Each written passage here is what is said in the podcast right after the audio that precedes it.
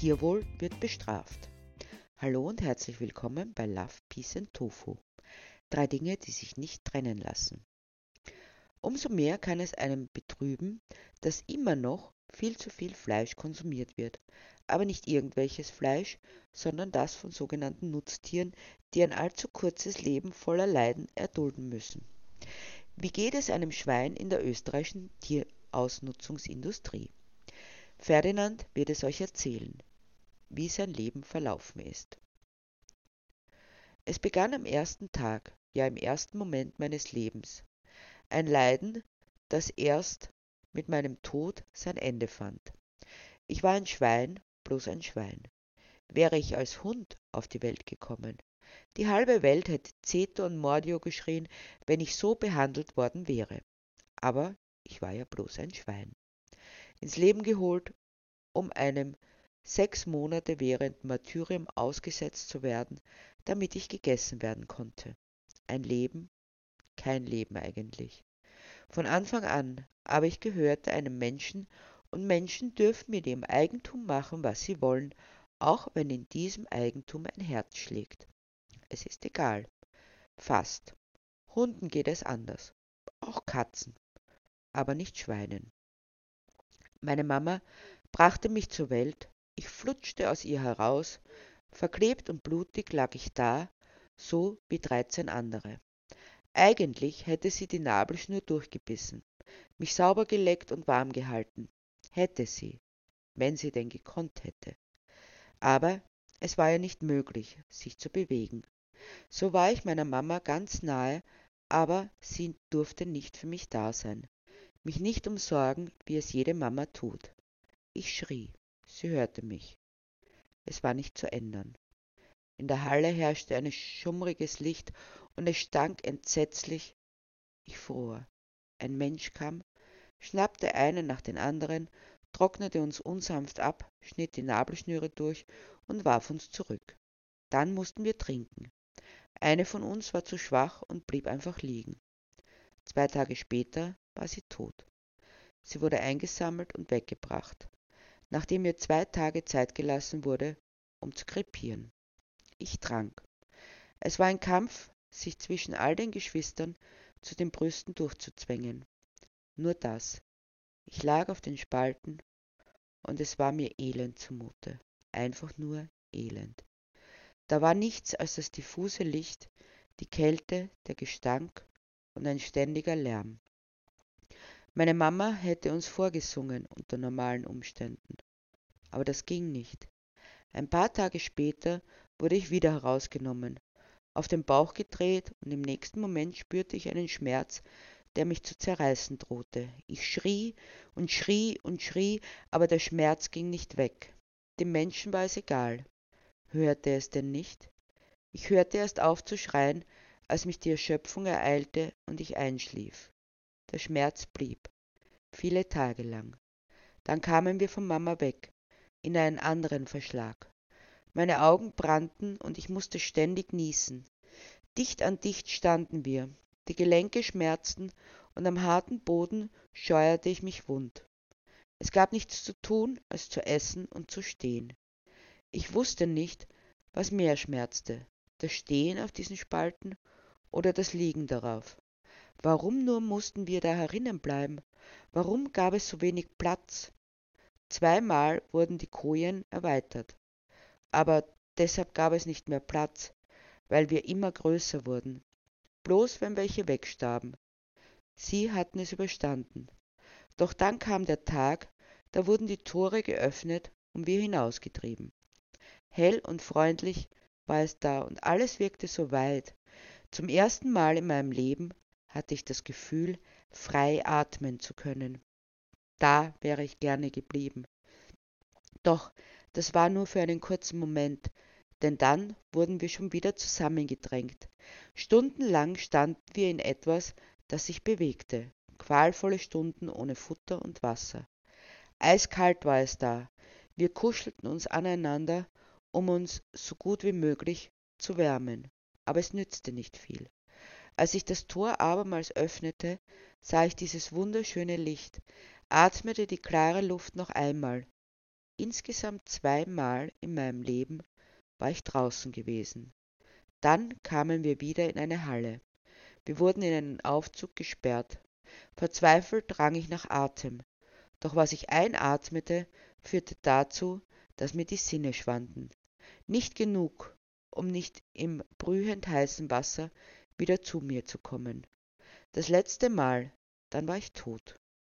Und ein kurzes, leidvolles Leben hatte sein Ende gefunden. Konnte man das denn tatsächlich Leben nennen? Das ist ein einziges Martyrium. Doch angeblich geht es nicht anders. Stimmt das? Die Familie Hubmann probiert es anders. Während der Neubau einer Vollspaltenboden-Schweinefabrik 100.000 Euro an Investitionszuschuss von den SteuerzahlerInnen erhält, müssen jedoch die Hubmann-Brüder in Leupersdorf bei St. Pölten ohne jede Unterstützung auskommen. Obwohl sie ebenfalls eine neue Schweinemast mit 350 Tieren in Betrieb genommen haben. Bei ihnen halten sich aber die Investitionen in Grenzen. Es gibt nur Zelte und leicht verstellbare Zaunplatten, die jeweils in wenigen Minuten errichtet werden können. Im gesamten Schweinebereich wird regelmäßig tief Stroh eingestreut und darin laufen dann die Mastschweine herum. Je nach Zaunbau stehen zwei bis drei Quadratmeter pro Tier zur Verfügung. Zum Vergleich, in der Schweinemast Vollspaltenboden erhält ein Schwein mit 110 Kilo 0,7 Quadratmeter Platz. Nach vier Monaten wandert der Zaun samt Zelt für den neuen Mastdurchgang einige Meter weiter in ein neues Areal. Die Vorteile sind offensichtlich. Sehr geringe Investitionen, variable Auslaufgröße, immer frische Luft, immer weiche und trockene Einstreu, viel Grünfutter, extra statt flüssiger Gülle ein gebundener Kot, der kompostiert zu Humus wird und damit sogar CO2 aus der Atmosphäre zieht und keine Bodenversiegelung. Den Tieren geht es unvergleichlich viel besser als in herkömmlicher Vollspaltenbodenhaltung. Während der gesamten Bestandszeit des Betriebes gab es keine abgebissenen Ohren oder Schwänze, keine Krankheiten, keine geschwollenen Gelenke, keine blutigen Hufe und kein Husten, also keine Lungenentzündung. Die beiden Betriebsleiter können nicht verstehen, warum dieses Modell nicht sofort von zahlreichen Schweinebetrieben aufgegriffen wurde. Es handelt sich dabei nicht um eine Bio- oder Freilandhaltung, sondern um konventionelle Fleischproduktion mit einem Mehraufwand gegenüber dem Vollspaltenboden von 10 bis 20 Prozent. Es ist kein Hightech-Stall notwendig, keine aufwendige Lüftung, keine Güllekanäle, kein Antibiotikum, keine Heizung oder Kühlung. Es besteht keine Gefahr, dass die Lüftung ausfällt und die Schweine dadurch ersticken oder durch Brand zugrunde gehen, wie es schon so oft vorgekommen ist. Eigentlich ist es das, was KonsumentInnen immer behaupten, dass sie nur das Fleisch von Schweinen kaufen, bei denen sie wissen, woher es kommt.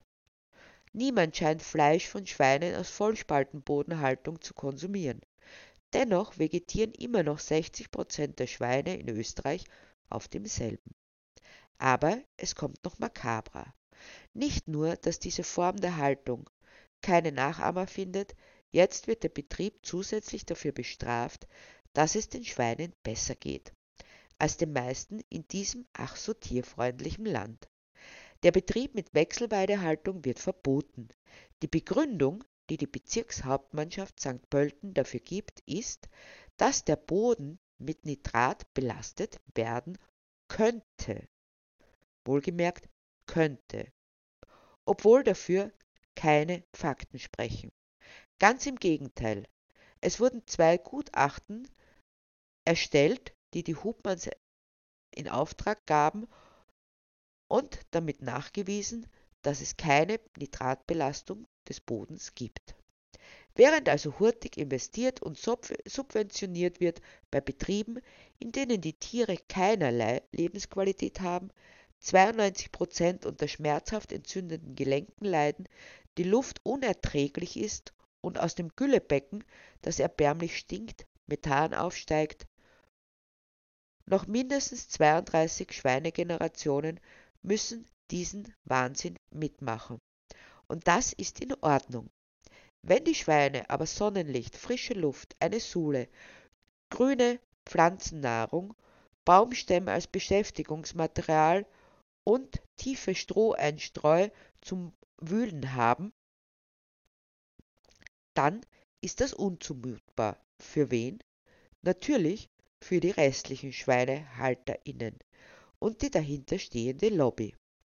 Denn während der Hubmannsche Betrieb der einzige ist, der gesetzeskonform verfährt, denn das Gesetz sieht einen physisch angenommenen Boden vor, sind alle anderen dementsprechend gesetzeswidrig. Man sieht daran, wie willkürlich die Behörde handelt.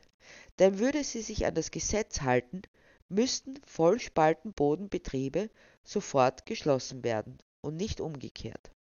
Es handelt sich also um ein weiteres Beispiel dafür, dass in Österreich Tierwohl nicht nur nicht zählt, sondern sogar bestraft wird. Offenbar kann sich die Behörde alles erlauben, was ihr gerade einfällt, über die Menschen und die Tiere drüberfahren, wie sie gerade lustig ist. Wie pervers ist es, diese Schweine wieder zurück in einen versifften, stinkenden, kargen, betonierten Stall zu schicken. Wie widerlich muss man sein, dass man das anschafft. Der einzige Weg, um dem ganzen Wahnsinn zu entgehen, ist es, dass sich immer mehr Menschen nicht mehr daran beteiligen. Diejenigen, die weiterhin Fleisch essen, scheinen nicht zu merken, dass sie vor allem ein ausbeuterisches System unterstützen, das alle Beteiligten krank macht, die Tiere, die Umwelt und sie selbst. Mehr noch, sie verteidigen es sogar, weil sie gerne nachplappern, was die Mehrheit sagt. Auch mir erging es so. Lange Jahre, ja Jahrzehnte über, lebte ich in seliger Unwissenheit.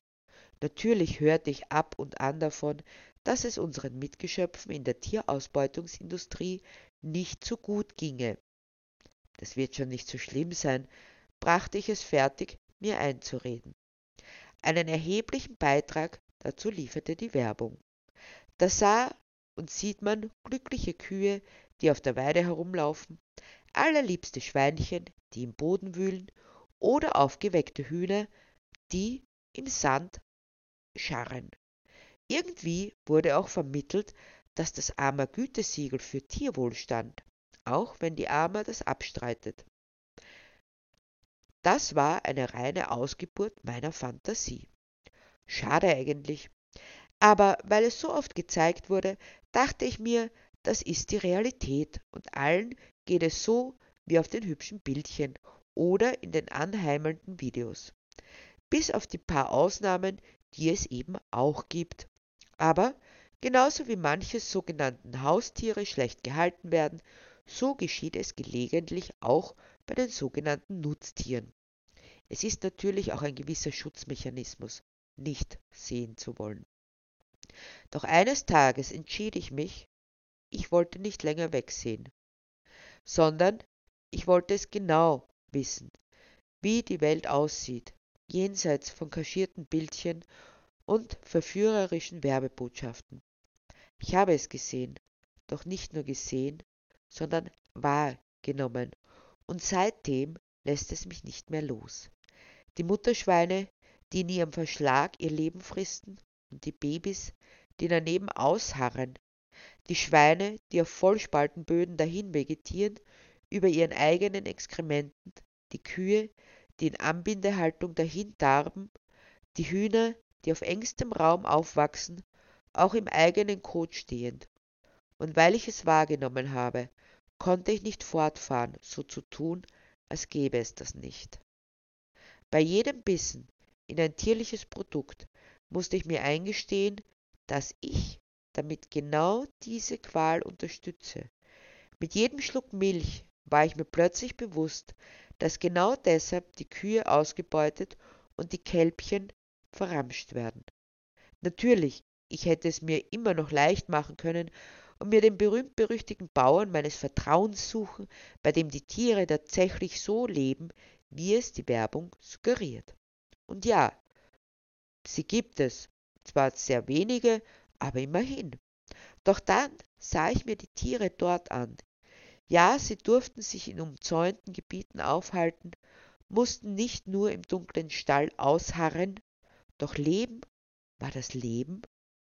Genauso wie all ihre noch mehr leidenden Artgenossinnen wurden sie aus ihren Sozialstrukturen gerissen, ohne sich eigene auszusuchen, durften nicht ihren Platz in der Welt suchen, wurden ebenso darauf geschaut, dass sie so schnell wie möglich, wie unter diesen Umständen möglich, die Schlachtreife erlangten, beziehungsweise so viel wie möglich ihren Körper abverlangt und zuletzt starben sie genauso grausam wie alle anderen in einem Alter, in dem man sie höchstens als Jugendliche bezeichnen konnte, gemessen an ihrer natürlichen Lebenserwartung.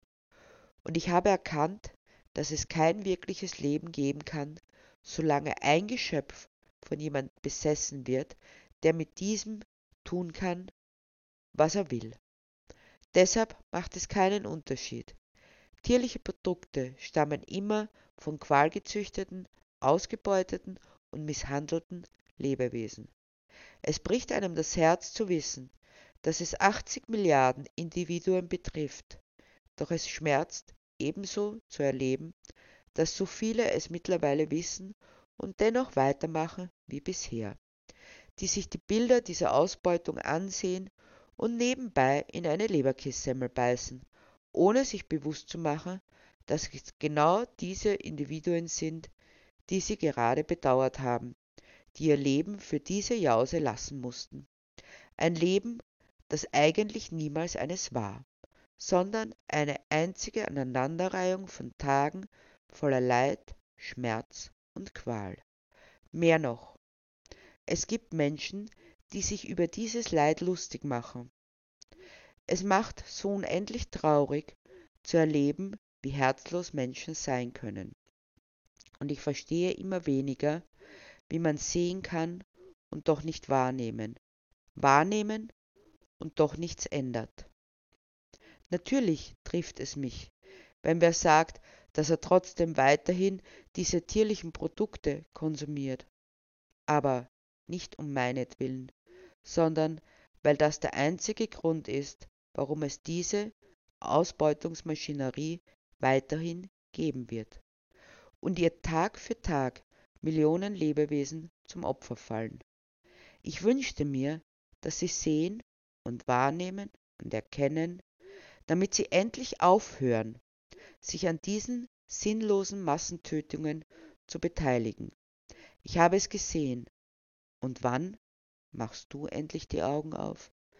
Wann wirst du mich begleiten auf dem Weg zu einer Welt voller Love, Peace and Tofu?